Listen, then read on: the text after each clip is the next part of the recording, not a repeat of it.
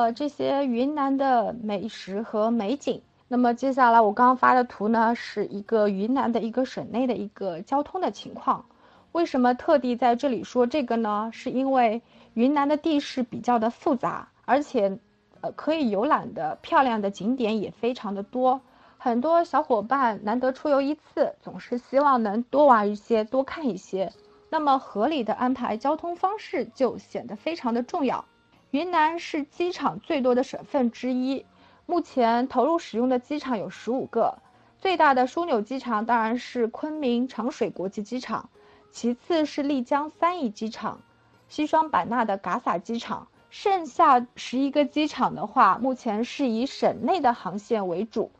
每飞行时间基本是在一个小时左右，还是非常方便的。云南的十八怪之一是火车没有汽车快。但是这个怪现象的话，随着整体我们云南政府的高铁动车网的建成，已经被打破了。目前昆明到大理、昆明到丽江、昆明到滇东南的文山、红河和弥勒这些高铁都已经投入使用了。这些高铁的行车时间比汽车的行车时间都至少节约在两个小时以上。而省外段的，大家比较熟悉的肯定是沪昆高铁了。它是一条由上海虹桥站出发，当中经过了杭州、南昌、长沙、贵阳、昆明等省会城市。这一路上的风景呢是非常漂亮的，被誉为中国最美高铁，是非常适合带父母出行的一个交通方式。除了以上给大家提到的这个，呃，乘坐飞机、高铁的方式，那么在。这个省内的话，最主要还是靠汽车这个交通方式了。现在云南的一个包车租车也是非常的方便，大家也可以根据自己游玩的目的地配搭自己偏好的一个交通方式。再来简单为大家说说云南旅游需要留意的一个地方。之前我们也提到了，云南是一个少数民族众多的地方。所以，如果前往这种少数民族聚集地的时候，请记得一定要入乡随俗，尊重当地的一个少数民族的一个风俗习惯。云南呢，因为地处在这个云贵高原，所以它的紫外线是非常强的，一年四季都需要防晒，所以一定要记得带好这种太阳镜、遮阳伞、防晒霜等防晒用品，而且这个防晒霜的指数呢，最好选择高一点。至少是三十到五十以上的，而且哪怕是在这个阴天，也一定要做好防晒工作。我曾经就在普者黑的阴天被晒到脱皮，这个是一个惨痛的经历。云南的早晚温差特别的大，所以一定要随身携带可以保暖的一个外套。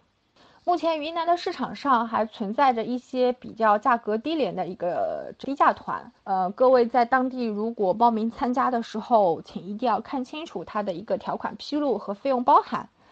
另外，丽江号称是艳遇之都，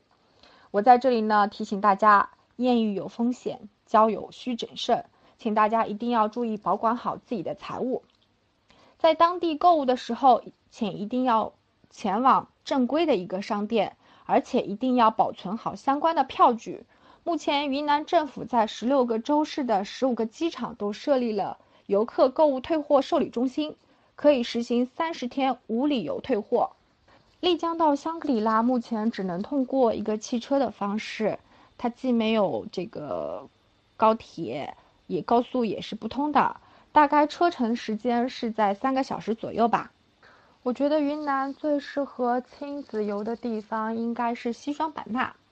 那边的天气比较适合，然后呢，动物植物的这个种类也比较多，可以带小朋友做一些科普。目前的话，丽江到泸沽湖可以走丽宁公路，呃，速度快的话，大约是两个半到三个小时左右，可以从丽江到泸沽湖。包车是一个比较好的选择之一，可以从你出发的地方直接到你想要抵达的这个泸沽湖的这个旅游景点也好，泸沽湖的这个酒店也好。第二种是目前有丽江到泸沽湖的一个类似于旅游的一个专线车，它会在每天早上的七点左右在丽江古城的主干道上面接人，八点左右是从丽江发车前往泸沽湖的一个景区。